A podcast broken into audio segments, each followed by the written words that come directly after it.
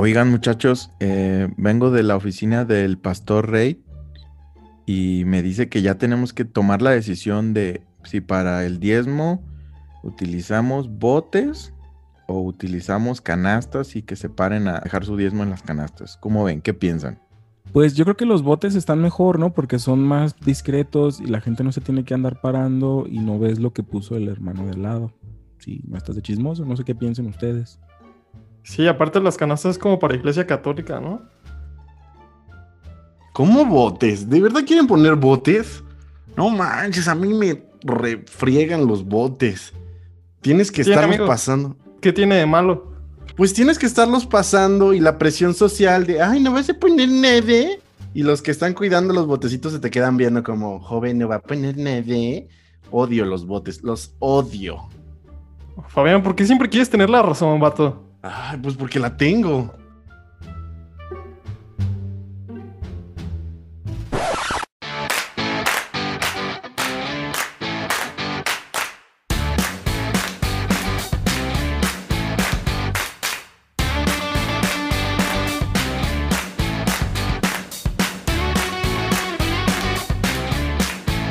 Clap, clap. Amigos, bienvenidos a este su podcast, Inadaptado Podcast Show. Una semana más, con el gusto de siempre de estar aquí con mis amigos. Fabián, ¿cómo estás? ¿Qué hola amigos? ¿Cómo están? Contento de iniciar una semana más de Inadaptado, sumándole a los 30, pronto llegamos a los 40, algo que Inadaptado está alcanzando una meta más. Qué bueno, qué bueno. Nane, ¿cómo andas? Igual chido, chido aquí. Eh, 40, 30, no entendí eso. Los, el número de capítulos. O sea, sumiéndole a los 30 para llegar a los 40 ya casi. Estamos en el 39, ¿no? Así ya casi en el 39, amigos. Sí, sí, sí. Casi, ya faltan 10 capítulos y un año. Un año entero de grabar Inadaptado Podcast Show. Así es. Brian, ¿cómo andas? Bien, brother, aquí ya listo para grabar otro episodio de Inadaptado Podcast Show. Viene tirando todo el flow. Yeah. qué bueno, qué bueno. Qué gusto estar aquí una semana más con todos nuestros amigos que nos escuchan. En este episodio que como ya vieron el intro y el título, hablaremos de tener la razón, como nuestro amigo Fabián, pues clásico, aferrado a tener la razón. ¿Qué? Porque yo soy el ejemplo. Estamos discutiendo de botes y charolas y te pones a discutir que un bote eh, no sirve y la charola sí, no lo entiendo. Ok, ok, está bien. O sea, vamos a dejar eso de lado. O sea, la canasta es más, es más estorbosa. Tienes que hacer que todos se paren y todos están viendo cuánto echa. La logística. Ya, ya, fuera, fuera de la actuación. No, neta, fuera de la actuación. fuera de. Ya, o sea, quiero que nuestro editor sepa que lo primero fue montado. O sea, no soy tan terco. pero, pero sí pienso que es mejor la canasta.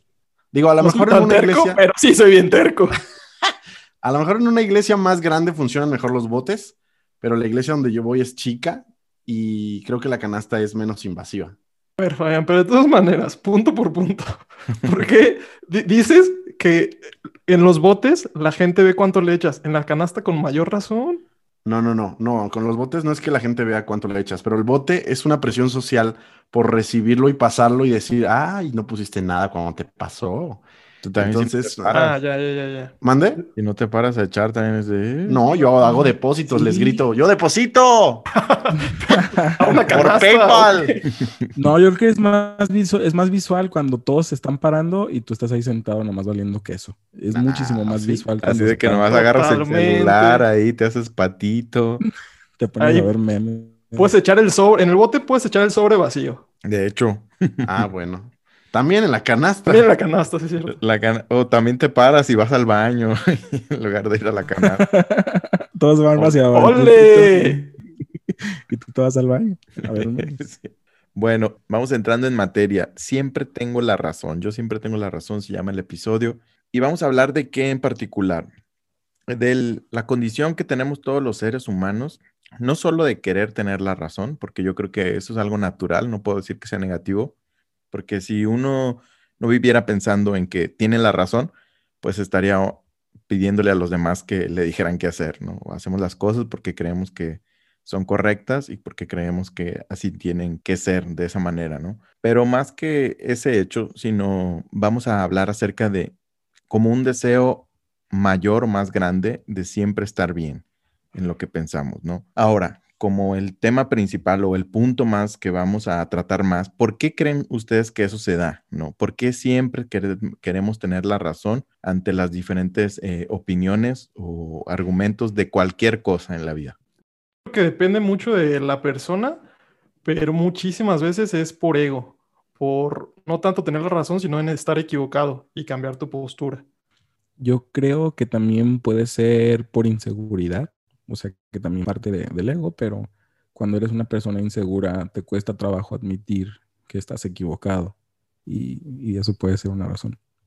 Pues sí, el ego, el orgullo que va muy relacionado y creo que la ignorancia también. O sea, ¿cómo vas a reconocer que estás mal si eres una persona ignorante, no? Y no ignorante no lo estoy diciendo en, en la cuestión peyorativa, tú puedes ser un erudito, pero desconocer un tema y puedes ser necio en ese tema porque no lo conoces. Ok, entonces ustedes ¿Les ha pasado?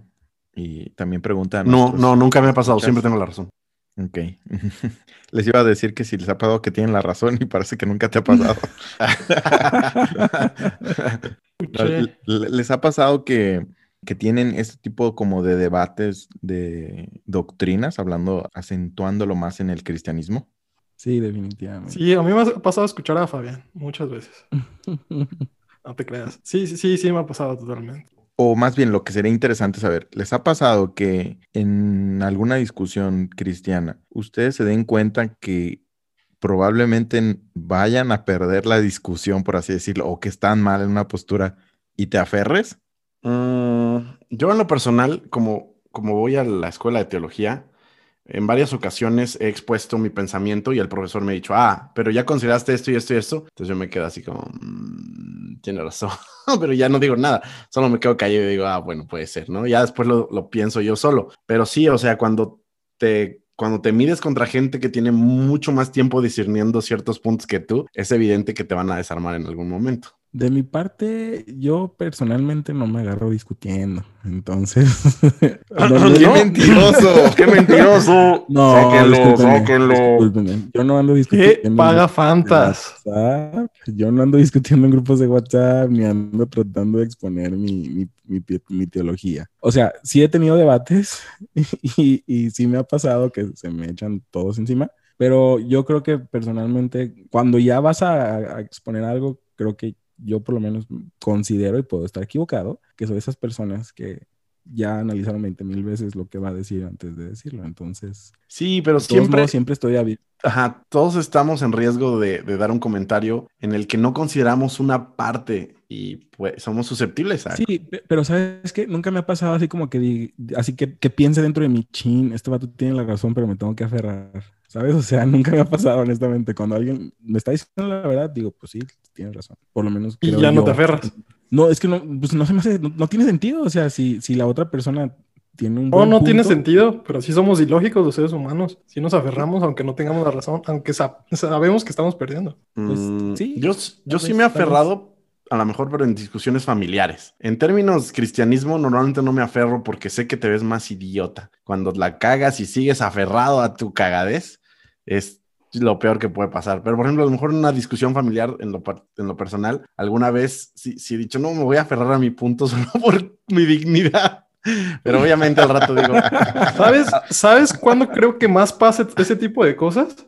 Cuando no conoces tanto el tema. Cuando conoces muchísimo el tema y es un experto, te vale incluso hasta que los demás piensan que no tienes la razón. Ah, sí, sí. De hecho, eso tiene un nombre. Se llama el efecto Dunning-Kruger, que ¿Ah, es algo, una reacción psicológica muy común en el ser humano. Si entre menos sabes, te sientes más experto. Sí, totalmente pasa, ¿eh? Y entre más llegas a saber del tema, llegas a un punto, o sea, hay como una curva hacia arriba de que no sé, no sé nada y me siento un experto y después baja a que vas aprendiendo y sientes que no sabes nada y después vuelve a un estado neutro donde sabes un montón, pero siempre estás abierto a aprender más. Ok, yo quiero explicar rápidamente el efecto Dunning-Kruger. Es es un efecto, un sesgo cognitivo en virtud de los cuales los individuos incompetentes tienden a sobreestimar su habilidad, mientras los más competentes se sobreestiman ellos mismos. Entonces sí, Brian, eres un erudito. Yo no sé por qué no te han llevado a otro país, otro podcast. tranquilo. De hecho, yo había escuchado que pasa mucho en los concursos de esos de American Idol y todos esos concursos de, de cantantes, que van personas que piensan que cantan chidísimo, fregoncísimo, porque su distorsión de la percepción de su habilidad, piensan que... Ajá, y, y que, que sufren ese, ese efecto del Dunning-Kruger. El sesgo. Y por eso es que hay videos en los que veas a personas cantando horrible, pero y tú dices, ¿por qué va a pararse ahí a hacer la audición? cuando canta pésimo. O sea, no es de que cante ahí más o menos, sino que canta pésimo. Y es porque la distorsión de la realidad es muy grande, ¿no? Pero alguna vez alguien le dijo, oye, ¿cantas muy bien? ¿O qué pasó ahí? Pues puede ser por las personas a su alrededor muy condescendientes. O aplican la de fake it till you make it, que, que, piensan, a lo mejor si, si canto con una seguridad, aunque cante de la fregada, la gente me va a echar la mano. no, se van a dar cuenta que canto mal. Puede ser. Sí, también hay, fíjense, lo que, lo que yo hace tiempo leí, era que todos tenemos como ciertos mecanismos de validación, todos, todos. Entonces, buscamos de una u otra manera darnos valor a nosotros mismos con respecto a la sociedad o a los que nos rodean. Entonces muchos utilizan el dinero y se compran carros, marca de ropa y cosas así ostentosas porque así se validan. Otros utilizan el conocimiento, entonces todo el tiempo están mostrando todo lo que saben y así muchos mecanismos distintos. Otros son graciosos, entonces todo el tiempo están haciendo bromas, etcétera. O sea, todos buscamos validarnos de alguna u otra manera a mayor o menor medida. Y el tener la razón muchas veces es un, eh, una, le llaman pulsión de validación y como persona buscas tú tener valor teniendo la razón. Explícitamente tú estás eh, descalificando el argumento del otro, o sea, eso es lo que se ve a leguas y los demás pueden percibir eso, pero no es que tu intención o, o la intención de muchas personas que son así, no es yo quiero descalificarte, sino yo quiero darme valor a mí mismo teniendo la razón. Y entonces se mm. piensa como que esta persona eh, es un ególatra o es eh, alguien que quiere buscar una riña con los demás. Y no es su intención, sino su intención es darse valor a sí mismo teniendo la razón. No tener la razón mm, inconscientemente le hace sentir como una falta de valor porque ese es su esquema de validación. ¿Qué piensan de eso? Eso sería más o menos como una persona insegura, ¿no? O sea, que estás, estás constantemente eh, recurriendo a una necesidad de encontrar en un agente externo un valor que solamente puedes o debes fundamentar de adentro hacia afuera, ¿no? O sea, ah, básicamente se llama la atención. Sí, yo creo que incluso muchas veces discutimos sin realmente prestar la atención al punto de la otra persona. Realmente nada más estamos intentando repetir, repetir, repetir nuestro punto y ni siquiera escuchamos los argumentos que está diciendo la otra persona. Eh, simplemente no podemos esperar a, que la otra persona termine y ya estamos pensando en, cómo lo vamos a, contradecir, ¿no? O qué le vamos a decir en lo que está diciendo o de dónde o cómo lo vamos a encerrar. Fíjense que ya llevo como dos semanas que estoy escuchando muchísimo eh, peleas de freestyle, de rap. Estoy como obsesionado ahorita. Ya soy eh, admirador de asesino a más no poder. y noto que mm, mucha de la mecánica del, del, freestyle es demeritar a la otra persona, ¿no? Es decir, ah, tú eres a lo mejor visco, o eres hijo de papá, o eres un idiota, etcétera, etcétera. Y llegó un momento donde dije, oye, es demasiado, o sea, todos los videos, todos los videos, todos los videos es lo mismo, lo mismo, lo mismo, de meritar al contrincante, ¿no? Yo decía, ¿por qué alguien no rapea de otra cosa? Y, y ya, pero justamente creo que ese es, ese es parte de lo, que, de lo que pasa, lo que explicó Robert. Es un mecanismo de validación en, en, en la tarima, ¿no? Yo quiero ser mejor rapero que tú, pero la única forma que tengo que demostrarlo es de meritar tus argumentos, tu forma de rapear para que yo sobresalga, ¿no? Entonces, digo, puede ser un ejemplo. Sí ha habido eh, incluso eh, secciones dentro de las competencias, de las batallas de gallos y, el freestyle, que, que, la sección es literal elogiar a, la otra persona. Pero fíjate, curiosamente... Son, son los menos esos. Ajá, sí, no, ha sido un par de veces solamente y tienden a ser muy graciosos, pues, o sea, causan más risa cuando, que cuando tú ofendes a alguien, causa admiración de decir, oh, Dios mío, lo, lo humilló. No, pero se escucha como hasta sarcástico, ¿no? Ajá, cuando estás elogiando a la otra persona, sí, porque pues realmente Pues no estás acostumbrado a eso. Ajá, puede sonar falso. Aunque fíjate que en el argentino se me hace que es más tranquilo el asunto. O sea, el mexicano sí es muy agresivo, pero si escuchas el freestyle argentino, siento yo, o sea, sigue siendo lo mismo, pero es más, más elegante, por así decirlo. Sí, más intelectual de alguna manera. Pues yo escuché al famoso wow y no lo vi muy elegante, que digamos. A vos. A vos, pues. Al wow. Al wow. Algo así, no lo vi muy elegante. De hecho, me dolió cuando le ganó a Asesino en Argentina una de ah, las batallas. Yo así de, oh, no, ¿por qué perdimos en Argentina?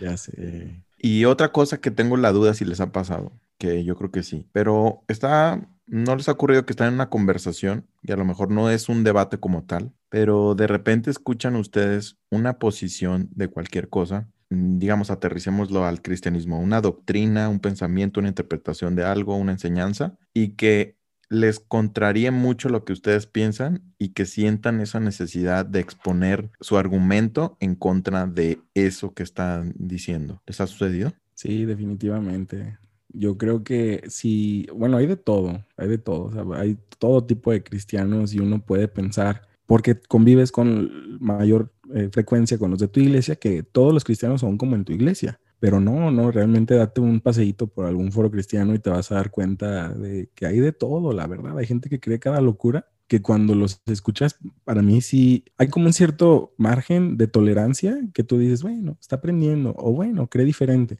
pero ya de repente salen con cosas que tú dices, ah, caray, esto ya no lo puedo tolerar y sientes así como que las ganas, la comezón de decirle, estás mal, este, no, no por el simple hecho de, de demeritarlo, sino con la intención de corregirlo o, o, de alguna forma de alinearlo a lo que, a lo que tú crees. Sí, justamente me pasó el sábado un ejemplo así. Estaba platicando con un amigo de una iglesia donde pues son un poco más conservadores de lo que, de lo que yo soy, ¿no? Y el, su argumento era que el Espíritu Santo te tiene que guiar o más bien el Espíritu Santo se mete en todas las decisiones de la iglesia. Y ahí era donde yo no estaba tan de acuerdo. Siento que eso podía ser algo, algo muy eh, de manipulación. Y pues mi, amigo estaba aferrado a, esa postura que el Espíritu Santo movía a los pastores y demás. Y yo simplemente le decía que era algo como muy natural, realmente algo que la, la iglesia, o sea, el sistema se vuelve algo muy humano y son decisiones como, incluso a veces pueden pueden llegar a, ay, si me cae bien esta persona, si no me cae bien. Entonces esa era la discusión. Y yo ni siquiera quería como que discutir, pero empezó a decir así más cosas y más cosas. Ahí fue cuando dijo, cuando me prendió el switch y ¡oh! ahí te Y creo que en, algunos, algunos puntos no se podía defender. ¿Lo golpeaste? no, no, no, no. Nos pararon, nos pararon, no, llegamos a los golpes. Cálmate. Pero, pues sí, ahí, ahí fue cuando se me prendió el switch de la discusión. ¿El cerro? Ese ejemplo se me hace bastante bueno.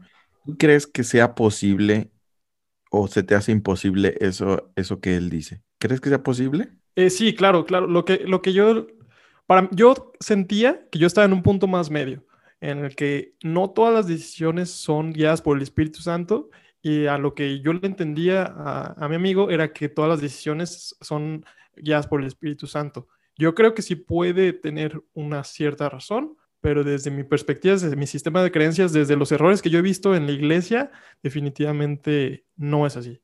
Pero crees, o sea, tú tienes tu postura esa, pero tú crees que tu postura de tu amigo, aunque tú no la compartes, ¿crees que pueda ser posible o se te hace imposible? Sí, yo creo que sí puede ser posible. Definitivamente puede ser posible porque, pues, la verdad no la tiene. ¿Cómo puede ser posible? O sea, para muestra un botón. A ver. Nos hemos equivocado cientos de veces sí, como iglesia. Entonces, entonces, cuando, te equivocas tan solo una vez, ya excluyes de que sean todas las decisiones tomadas por el Espíritu Santo. Justo es lo que, Pero no crees, Fabián, yo no estoy defendiendo, no creo eso, pero a mí me gusta ver como las posibles explicaciones, ¿no? Pero ¿no crees que, que, el Espíritu Santo pueda utilizar ese mal resultado que de una decisión para algo bueno de las personas? Ah, totalmente. Creo que Dios utiliza todos los días nuestras regadas y las trata de eh, transformar en cosas buenas. entonces, semánticamente podríamos decir que tal vez sí el Espíritu Santo eh, influyó en esa decisión. Mm, creo que no es lo mismo utilizar algo que se hizo mal que ayudar a tomar una buena decisión. Son dos cosas muy diferentes, ¿no? no y aquí aparte el punto fundamental es una decisión en específico, pero que todas las decisiones son guiadas por el Espíritu Santo Ahí es donde sí la veo muy difícil, pero también concuerdo con lo que dice Robert, muy probablemente en el plan de Dios, que la verdad no creo que algún humano lo pueda comprender, todas las decisiones realmente son guiadas por Él, porque si, si tomaste a la izquierda y te asaltaron, eh, seguramente Dios te quería enseñar algo. Hay algunas personas que pueden pensar eso y que también lo puedo lograr entender. Sin embargo, yo no lo creo. O también podríamos llegar a conciliar de que a pesar de que sucedan cosas eh, por la interferencia del ser humano, eh, en las que Dios participa y, y, todo lo transforma a bien, ese no es el propósito principal de que Dios permita esas cosas, ¿sabes? Porque realmente sería darle una especie de, de pase gratuito a cualquier líder a que haga lo que se le pegue la regalada gana, porque al final de cuentas ahí va a estar Dios para, para reparar. Sí, sí, sí. O los violadores de niños de la, iglesia católica van a decir, ah, es que yo estaba formando líderes para el futuro, hombres que, que pudieran apoyar a aquellos que hayan sido violados. No, pues no, vato.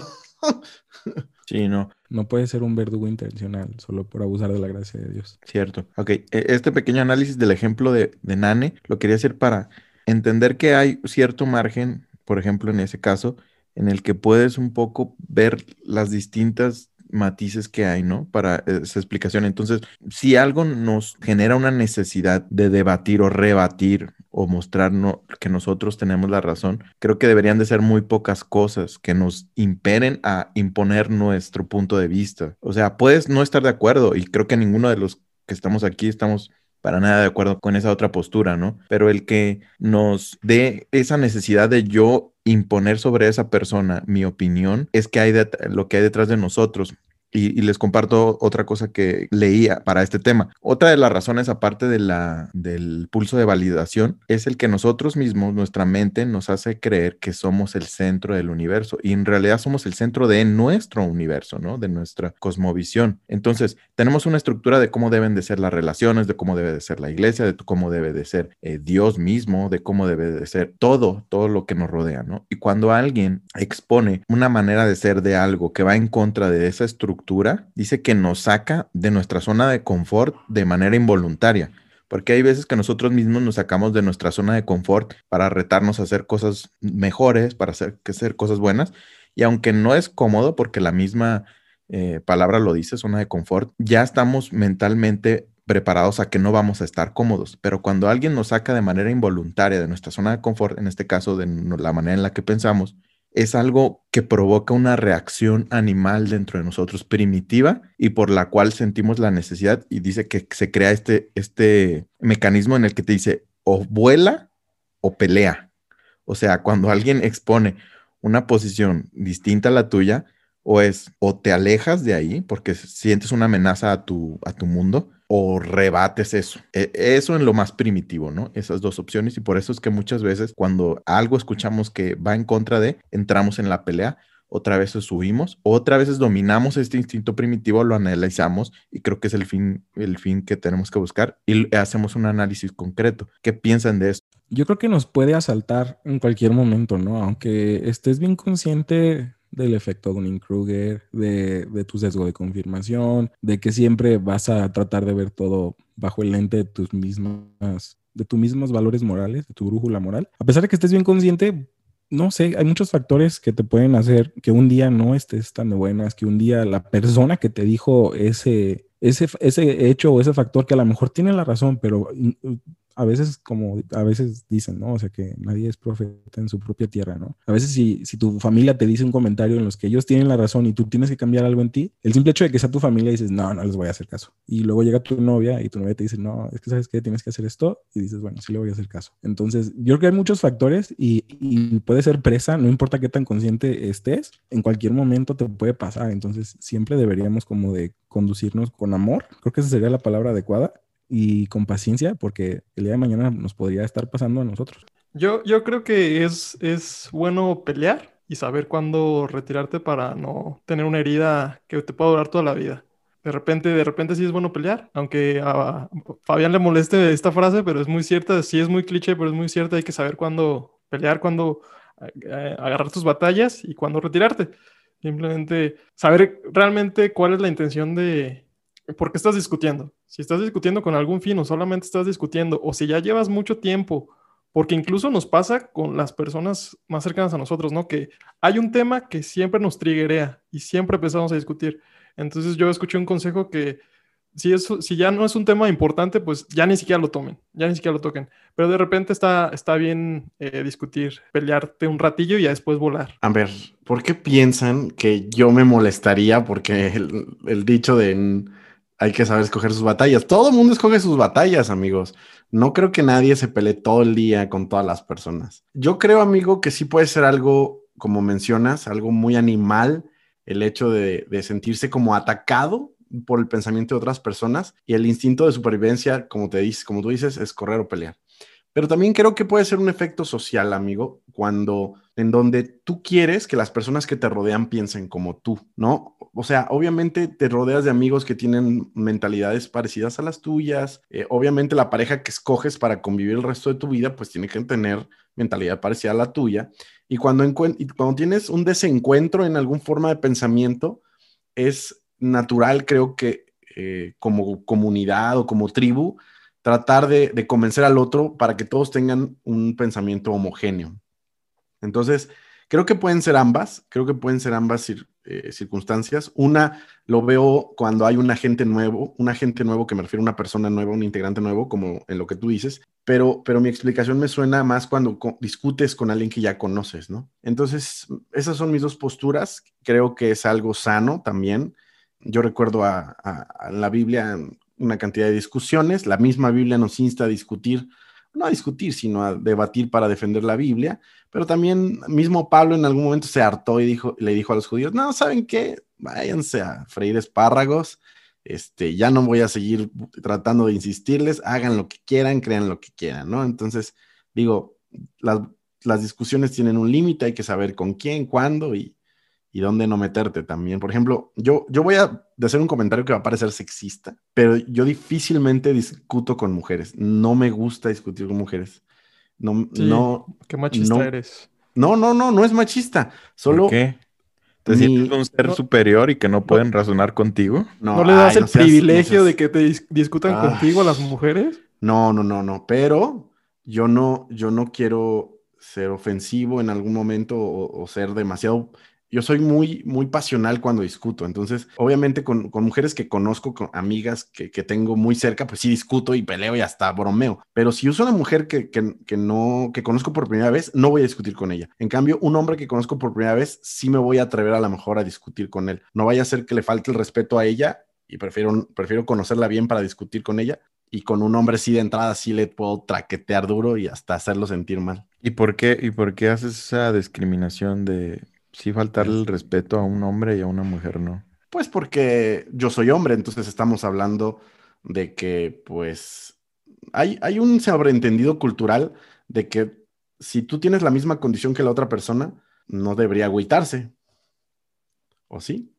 Digo, un, hombre se ve muy mal que, que, a lo mejor discuta con una mujer y en ese proceso ya se sienta mal, ¿me explico? No lo sé. Es, Discusión para otro día. Estás pisando un, terreno muy peligroso. Sí, muy, muy Yo sí concuerdo un poco con, con, Fabián ¿eh? en esa parte. ¿A poco tú a una mujer que conoces por primera vez le discutirías? Yo no, ni a un hombre. Ah, yo a un hombre sí.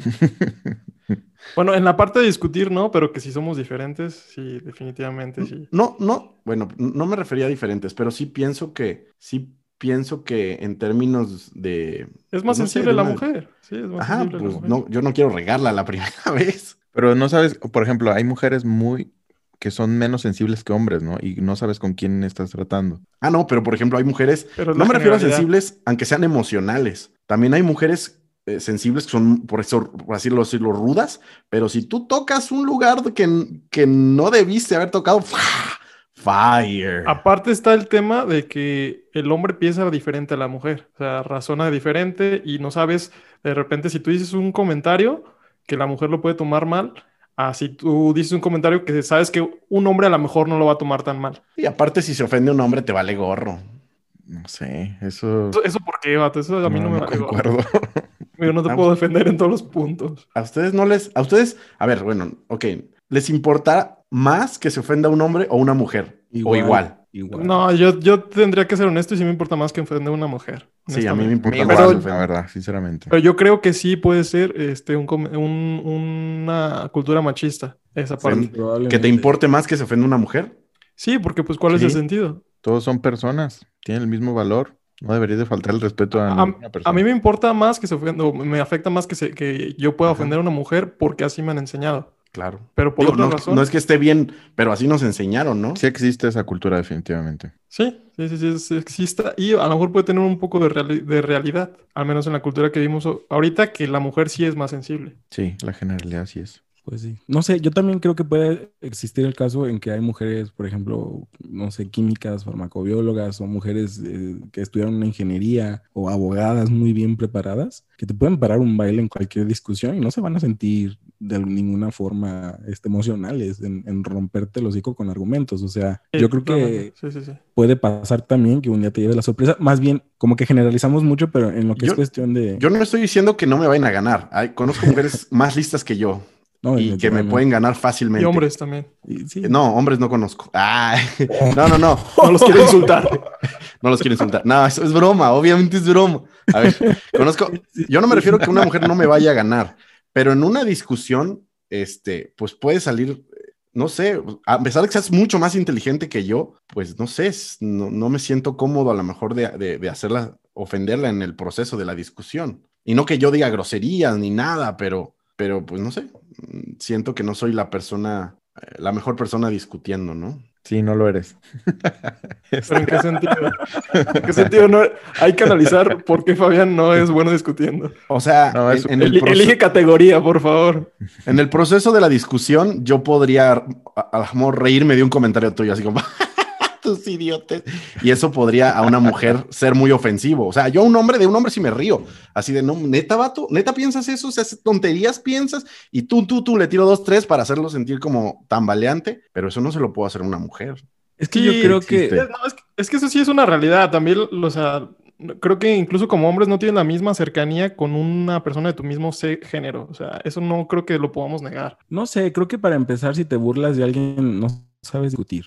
Nada más estás provocando. ¿No sabes qué? No sabes discutir, nada más estás provocando. Porque en sí, pues una discusión sí debe de ser como, y entiendo que... Ah, pero entre compas está cotorro también. Ah, sí, entre amigos, pero, Es que depende de la discusión, pero ahí se está planteando una discusión seria. Sí, exacto. O sea, en una discusión seria no puedes ser sarcástico, o sea, debes darle valor al argumento de la otra persona. Si te ríes, tú te ves como un imbécil, es la realidad. Sí, o sea, y puedes caer, o sea, puede ser un provocador y puede ser un buen provocador. Existen, existen provocadores profesionales, o sea, en la política eso es algo muy común. Entonces, puede, puede ser, pero se les da menos valor, o sea, su tiempo de vida es muy corto realmente. Entonces, en el sentido de, de, de, su credibilidad. Entonces, cuando estás discutiendo con una persona, yo creo que lo mejor es valorar su punto de vista, aunque al final diga, sabes que estoy totalmente en contra de lo que dices, pero te respeto, sin, sin necesidad de, ah, como eres esto, ¿sabes? O sea, no sé. Oye, y qué bueno que tocas ese tema, porque para finalizar, vamos hablando de cómo ustedes piensan o qué consejos ustedes les darían a nuestros escuchas de cómo tratar con una persona que siempre es obstinada en tener la razón y que siempre es muy imperiosa en imponer su, su razón. Ignórelos. Qué puntual. Ignorar así tal cual, fin, pretender que no estás escuchando nada. Por ejemplo, yo tengo una conocida que siempre tiene la razón. Entonces lo que hago es ignorarla. O sea, pero literal, así de que, ah, como que escucho algo. ah, no, obviamente no. obviamente considero su presencia, pero cuando empieza con comentarios, yo así como que finjo una embolia. Y, y, regreso cuando acaba y no opino. Una convulsión. y sí, finjo una... y no opino. Ahora, yo quiero nada más comentar algo del punto anterior. Yo entiendo que a lo mejor Nane y yo tenemos la misma perspectiva con las mujeres y sí considero no la misma, no la misma, parecida. Parecida, parecida. Y sí considero que a veces Brian y Robert tienen una perspectiva parecida porque los he visto hacerle comentarios o discutir con mujeres de formas que yo a veces me quedo así de, ¿what? Sí, sí, y, y digo, lo respeto. Brian, Brian, o sea, a lo mejor es más desarrollado. Ajá, a lo mejor tú tienes un cerebro, ah, una conciencia social más desarrollada que yo. Sí me explico, porque tú tratas hombres y mujeres por igual. Súper moderno el Brian. Ajá, tú eres moderno, güey. Yo no soy a lo mejor, soy chapado a la antigua. la gente. No te creas. Eh, sí, también sí tengo dos, tres amigos. De hecho, en algún momento de mi vida yo fui muy así. Y sí he intentado bajarle mucho. Porque creo ¿Ah, que ya no eres?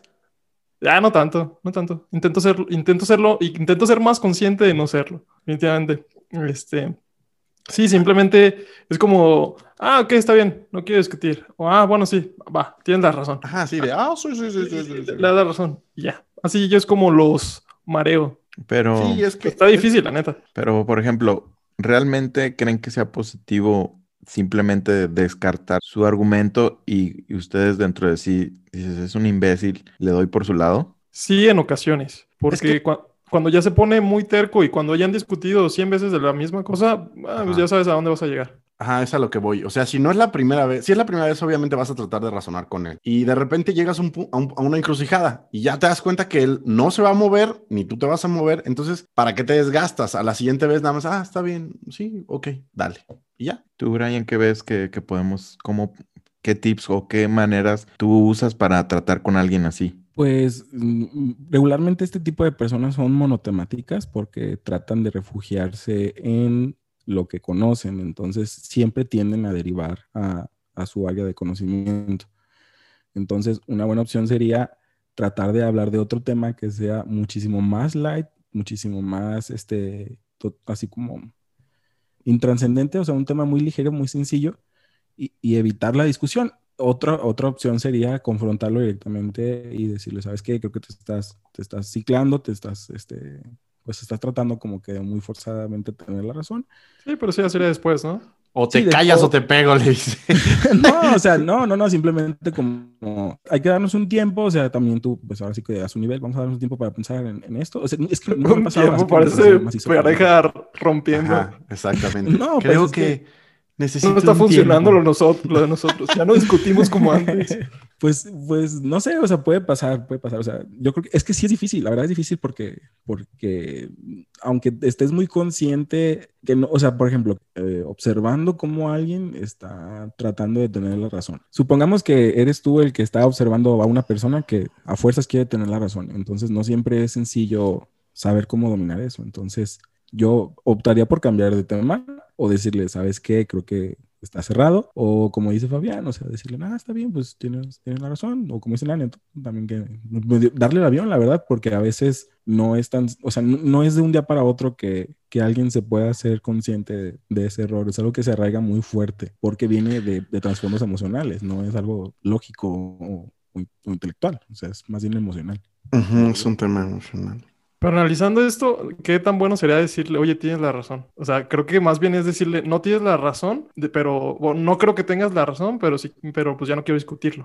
Yo sí es mi, si es un buen amigo mío, yo sí le diría, vato, ¿te das cuenta cómo siempre quieres discutir, siempre quieres ganar, jamás te aperturas a pensar las cosas diferente?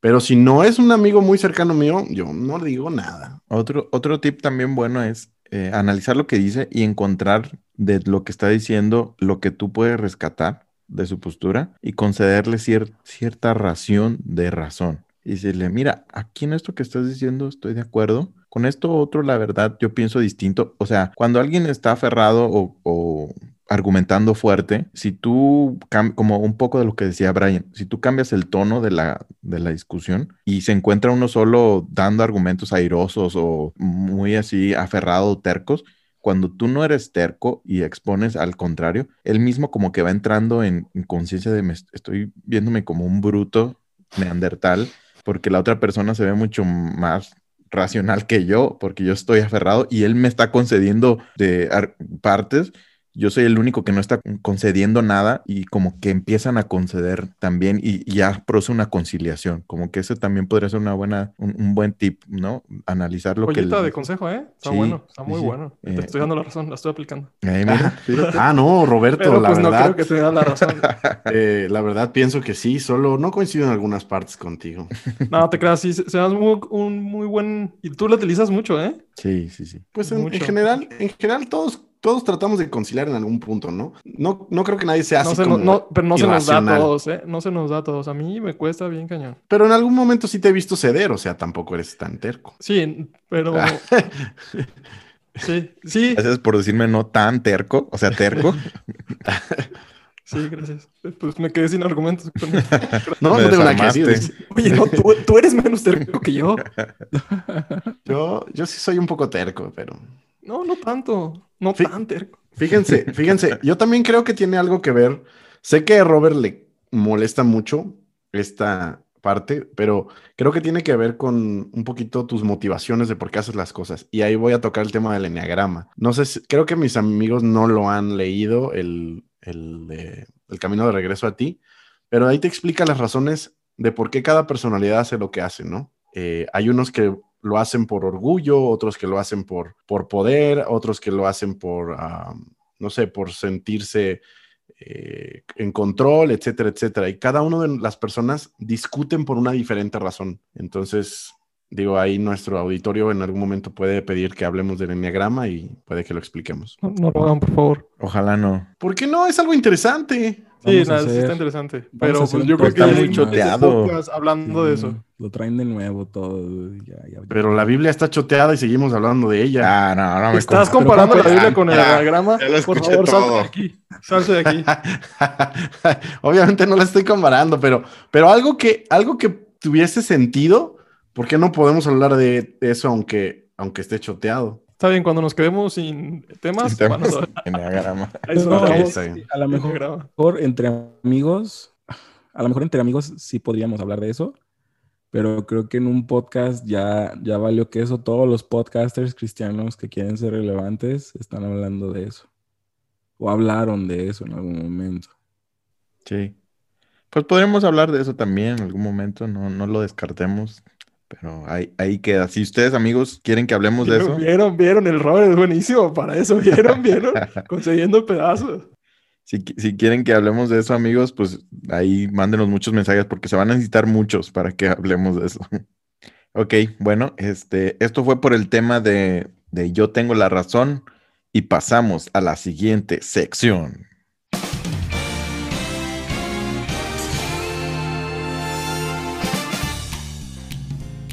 Ok, estamos de vuelta en su sección anhelada que nos la han pedido una y otra vez constantemente. ¿Quién dijo la frase matona, señores? ¡Uh! Esa es, la actitud que espero cuando llegamos aquí. Vengo a reventarles por no sé cuánta, la cuarta ocasión ya. La última vez que, jugamos fue Yesaya, el, con Yesaya, ¿no? Ah, pero eso no cuenta, era un invitado. Eh, sí, sí, le, dimos chance. no es de la casa. Sí, no es de la casa. Soplamos. ok. Creo que es la cuarta edición, o tercera o cuarta. cuarta, cuarta edición. En esta edición va a ser distinto. Ahora los, ustedes tres van a participar. Yo únicamente les voy a decir las frases y las opciones y ustedes me van a dar su respuesta.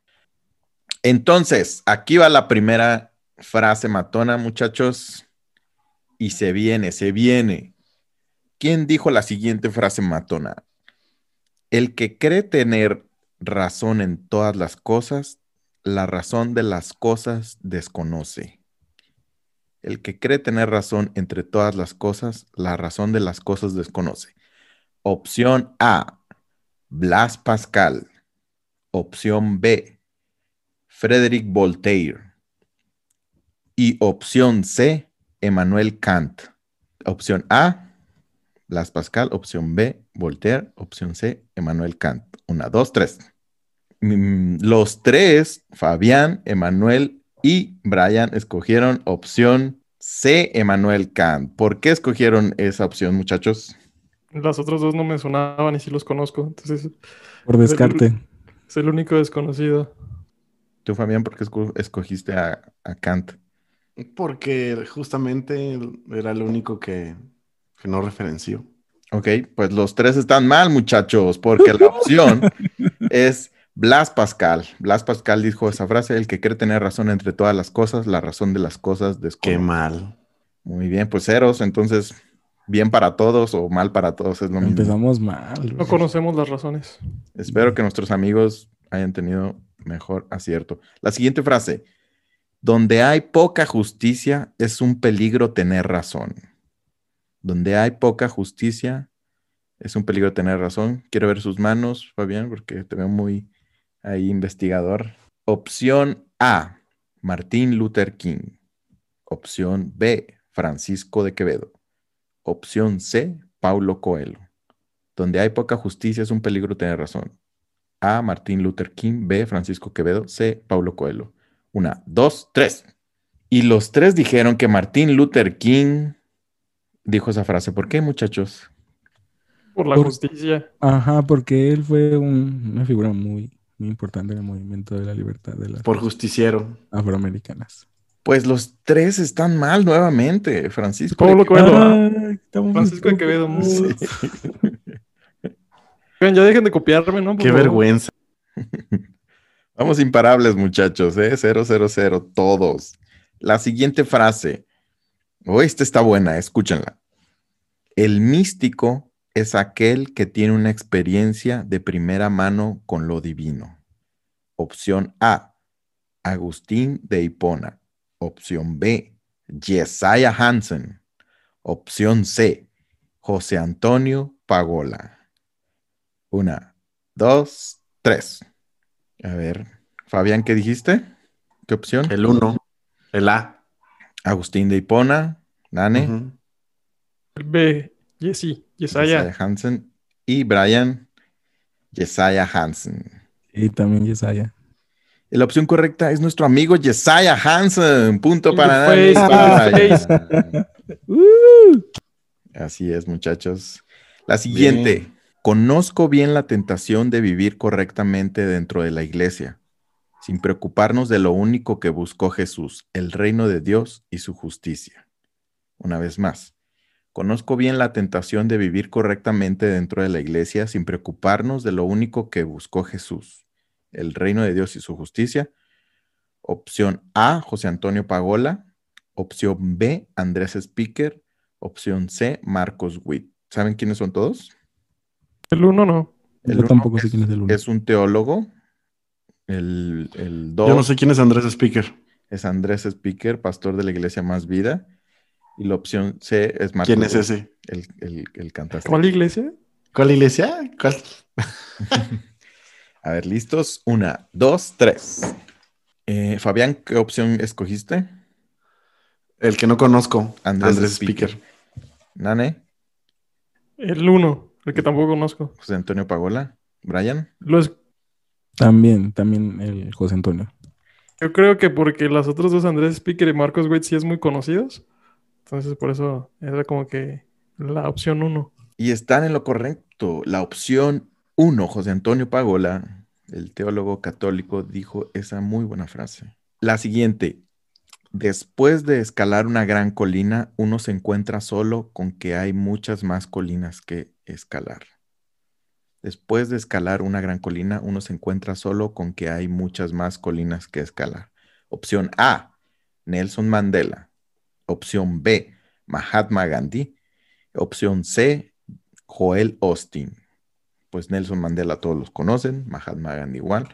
Joel Austin es el pastor de la iglesia Lakewood en Estados Unidos. Una, dos, tres.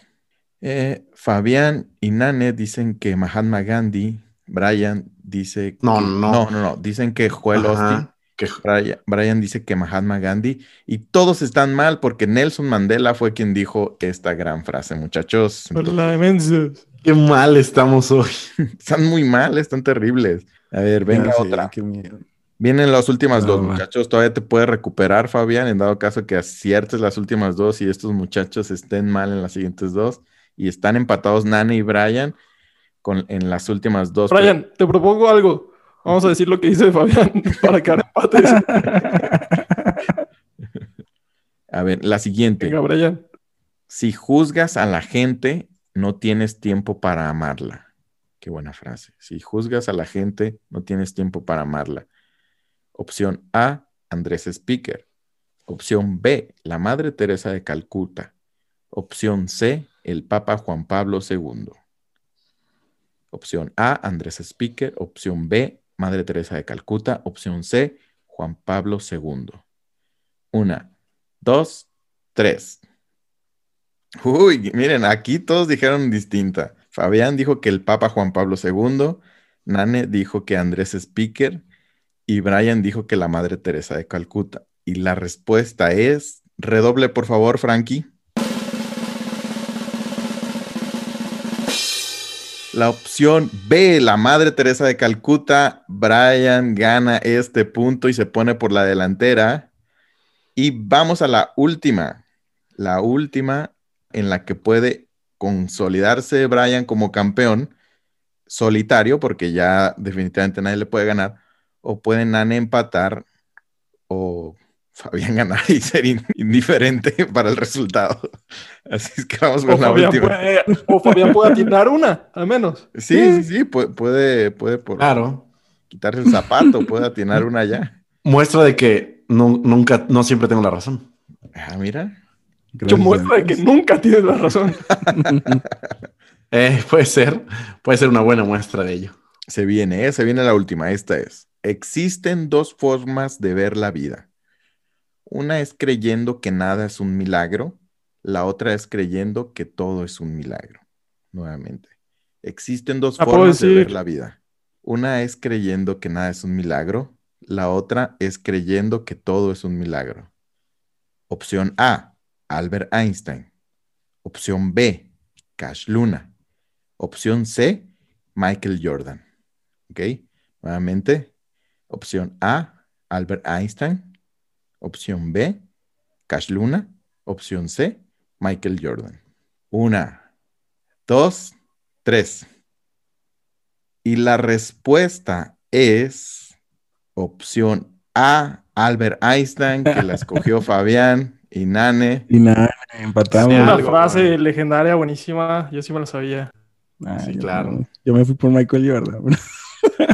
es una muy buena frase y que sí es totalmente cierta. Sí, eso es una No puedes dejar a medias tintas el misticismo. Vean. Entonces tenemos a Nane y a Brian como campeones en conjunto de la cuarta edición de ¿Quién dijo la frase matona? Una última para desempatar. ¿Una última? Una última que la ponga pues, Fabián. Ok, justamente la estaba buscando. Y tramposillo. A ver, necesito que pongan atención. Dice, estar casado significa que puedo romper el viento y comer helado en la cama. Opción A, Denzel Washington. Opción B, Brad Pitt. Opción C, Dante Gebel. Los redobles, por favor. Repito. Aquí. Opción A, Denzel Washington. Opción B, Brad Pitt. Opción C, eh, Dante Gebel. Una, dos, tres. Brian dice Denzel Washington. Eh, Emanuel también dice Denzel Washington, ¿verdad? ¿Es un uno lo que haces? Sí. Ok, es un uno. Y Robert dice Brad Pitt. El ganador es Brad Pitt. No, ya hice lo mismo que Fabián y nada más participé en una. tiene los mismos. Ah, pobrecito. Ya, digamos que este oficialmente ha sido un empate entre Nane y Brian. Bien, bien, bien jugado. Así concluimos el episodio de hoy, muchachos, con este gran concurso, muy divertido. Esperamos que ustedes la hayan pasado también bien acertando estas frases. ¿Qué opinan del episodio, muchachos? A gusto, ¿no? Estuvo, chido, estuvo agustirris. Estuvo bueno, algo diferente, como un tema que no tiene tanto, al parecer, tanto que ver con la iglesia, pero es un tema que nos ayuda a nuestro caminar. Sí, está latente ahí. A mí me gustó, Así que... ¿De qué, te, ¿De qué te diste cuenta, Fabián? Me di cuenta de que a veces tengo mentes distintas a otras personas en términos de cómo se debe tratar al hombre y la mujer. Interesante.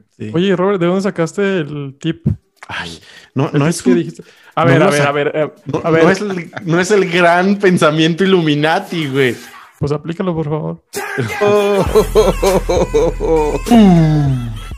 ok, Emanuel, sí, ah, te agradezco. ¿Por qué me dices Emanuel? Siento que estás enojado conmigo. no, no, no, es que ahí dice Emanuel. Pues esto ha sido todo el episodio de hoy, amigos. Espero que se la hayan pasado muy bien, así como nosotros nos la pasamos muy bien. Que nos sigan sintonizando cada semana. Es un placer que nos escuchen y que también que nos escriban, que nos den sus comentarios, sus opiniones. Nos, nos entusiasma y nos motiva bastante cada vez que, que recibimos un mensaje suyo. Y si nos puede recordar, Brian, las redes sociales donde estamos? Por supuesto, brother. Estamos ahorita principalmente en Instagram, en Facebook, en Spotify. Nos puedes encontrar en cualquier plataforma de podcast. Ahí nos vas a encontrar también. Este, no olvides que también estamos subiendo esto ya a YouTube. Así es que activa la campanita, suscríbete para que te avise cada que subamos un nuevo video. Y pues muchas gracias por haber escuchado el episodio de hoy. Esténse al pendiente de una sorpresa. También estamos en TikTok para que nos sigan. Ahí subimos. TikTok, YouTube.